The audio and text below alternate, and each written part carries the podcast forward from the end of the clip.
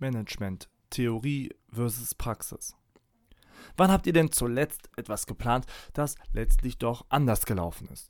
Vielleicht ein Urlaub, der strikt geplant wurde, doch die Packerei und Fahrerei waren dann doch wieder ein einziges Chaos. Vielleicht eure wöchentliche Klamotten-Shopping-Tour ins örtliche Einkaufszentrum.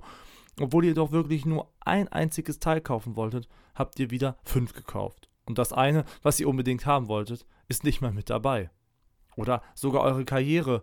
Nun, wie auch immer. Häufig klappt es mit der Planung in der Praxis nicht wirklich gut. Ja, herzlich willkommen im Alltag eines jeden Managers.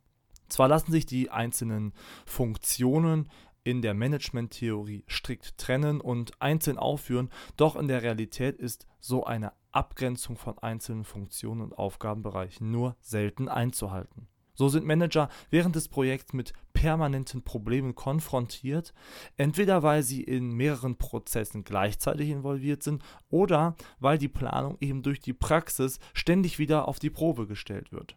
Deshalb hat die Aufgabe des Managers eigentlich keinen richtigen Anfang und auch kein richtiges Ende.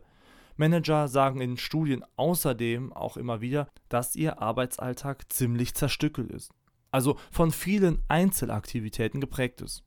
Es geht also sehr häufig um ein Hin- und Herspringen zwischen den einzelnen Themen.